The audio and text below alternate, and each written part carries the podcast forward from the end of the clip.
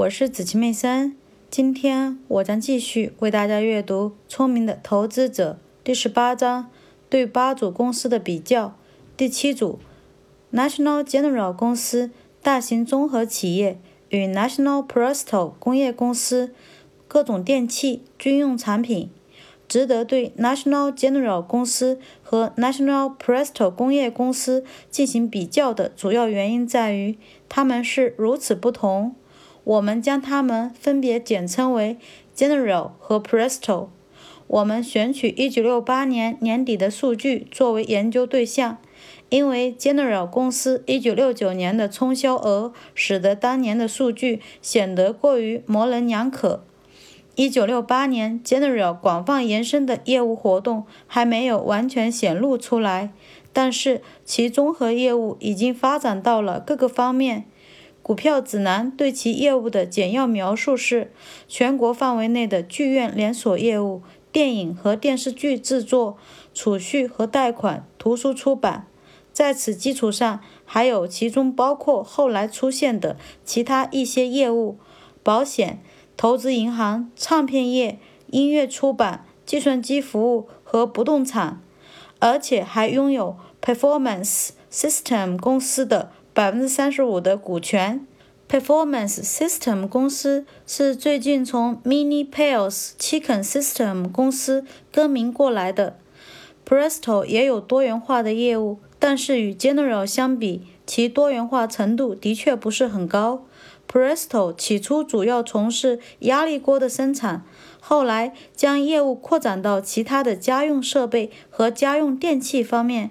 同时，有一个很大的区别是，Presto 还从美国政府那里获得了几份军用品生产合约。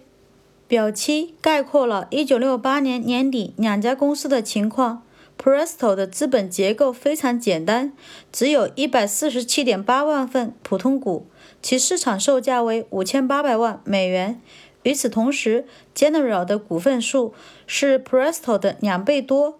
此外，还包括一种可转换优先股，涉及大量普通股的三种认股权证；一种数额巨大的可转换债券，为了交换某保险公司的股份而刚刚发行的，以及大量不可转换债券。所有这些的总市值达五点三四亿美元。不包括即将发行的可转换债券，或7.5亿美元，包括即将发行的可转换债券。尽管其资本规模要大许多，但是与 Presto 相比，General 财务年度的业务总量实际上少得多，而且其净收入只有 Presto 的百分之七十五。对于证券分析师而言，决定 General 普通股的实际市场价值是一个引人注目的问题，而且对于想认真对待该股票而不愿去直接打赌的任何人来说，这个问题都具有重大意义。价格较低的四点五美元的可转换优先股，按适当的普通股价格，能够很容易折算成普通股。在表七中，我们给出了这个结果。但是权证需要区别对待，在计算完全稀释的结果时，公司要假设所有的权证被执行，而且把行使权证的收入用于偿还债务后，还要将余额用于购买市场上的普通股。这些假设实际上不会对1968年的每股收益产生影响。考虑或不考虑稀释因素的每股收益都是一点五一美元。我们认为这种处理办法是不符合逻辑的，也是不切实际的。正如我们所了解的，权证代表了一部分普通股，其市场价值是资本中普通股实际市场价值的一部分。对这一点的讨论，请参见前面第十六章的内容。将权证市场价值加入到普通股市场价值的简单做法。会对 General 公司1968年年底的结果产生巨大影响，这可以从表七的计算中看到。事实上，普通股的实际市场价值是所报价值的两倍以上，因此1968年实际的市盈率会增加一倍以上，达到了69倍这一非常荒谬的数字。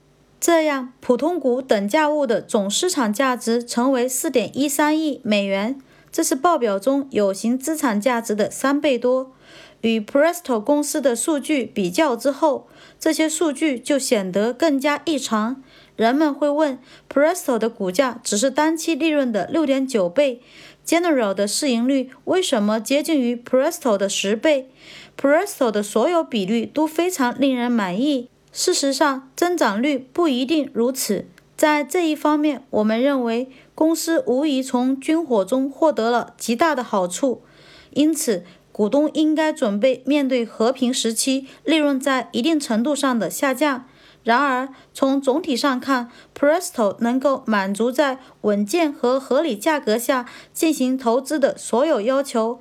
而 General 则具备二十世纪六十年代末典型综合大企业的各种特征，充满公司技巧和浮夸，但其市场行情缺乏实际价值作为基础。结果，一九六九年，General 继续执行其业务多元化的政策，债务有所增加。然而，他大刀阔斧地冲销了上百万美元，主要涉及在 Mini Pale Chicken 交易中的投资。最终结果是亏损七千二百万美元，不考虑税收优惠，或四千六百四十万美元，考虑税收优惠。一九六九年，股价降到了十六点五美元，一九七零年的最低价为九美元，仅为一九六八年最高价六十美元的百分之十五。一九七零年报告的稀释后的利润为每股二点三三美元，一九七一年股价反弹到了。二十八点五美元。一九六九年和一九七零年，Presto 的每股收益都有所增长，因此其利润出现了连续十年不间断的增长。然而，在一九七零年的股市崩盘期间，其股价降到了二十一点五美元，这是一个引人注目的数字，因为它没达到最后报告利润的四倍，而且还低于当时股票的净流动资产。一九七一年年末，我们发现 Presto 的股价上涨百分之六十后，达到了每股三十四美元。